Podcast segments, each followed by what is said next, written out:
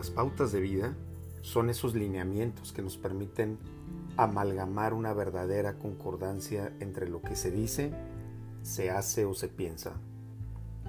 Son seis pequeñas reflexiones en una sola. Número uno. Cuando estés solo, cuida tus pensamientos. Quizá el momento más propicio para el conocimiento de nosotros mismos es cuando estamos solos, justo en compañía de nuestros pensamientos. Nadie más a quien convencer, ni tampoco a quien mentirle. Soy yo conmigo mismo. En esa íntima soledad, ¿qué pensamientos ocupan mi mente? ¿Cuáles son mis intenciones? ¿Cuáles son mis deseos? Vale la pena observar de vez en cuando nuestra mente y ver cuáles pensamientos la llenan. 2. Cuando estés con tus amigos, cuida tu lengua. En compañía de personas de confianza solemos ser más sinceros, pero también como que más sueltos. Más de una vez nos ha pasado que nos arrepentimos de lo dicho. Hay una parte de nosotros mismos que solo nos pertenece a nosotros. No olvides que el hombre es amo de su silencio y esclavo de sus palabras. 3.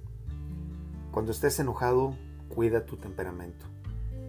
Quienes somos enojones sabemos muy bien lo que pasa cuando no manejamos la emoción. Es tan fácil herir y tan difícil luego sanar.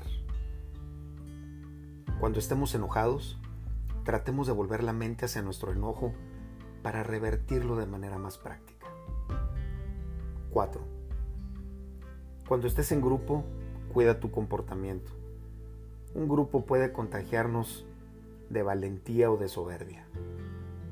Jamás debemos actuar inducidos por las masas, porque conducirnos a una barbarie suele ser siempre el camino. Jamás permitas que el grupo determine tu comportamiento. 5. Cuando estés en problemas, cuida siempre tus emociones. Las emociones, per se, no son ni positivas ni negativas. Es imposible no tener emociones y es más dañino negarse a sentirlas o reprimirlas. Platicando con una amiga muy querida, me recitaba la frase de San Ignacio de Loyola. No hagas mudanzas en tiempos de desolación, me decía. Es decir, no tomes decisiones apresuradas ni en la oscuridad espera que despunte el alba. 6. Cuando empieces a tener éxito, cuida tu ego. Así es más fácil manejar la abundancia que la escasez. También más complicado impedir que el éxito nos lleve a creernos superiores y ufanos. Si tan solo estuviéramos todos en la conciencia de que todo es efímero y que nada de lo que existe fuera de nuestra piel nos pertenece en realidad. Yo creo que la humildad sería nuestra libertad. Y si llegáramos a entender eso, ¿en dónde queda el ego?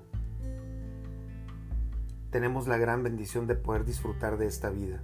Sin embargo, no siempre gozamos de los buenos momentos.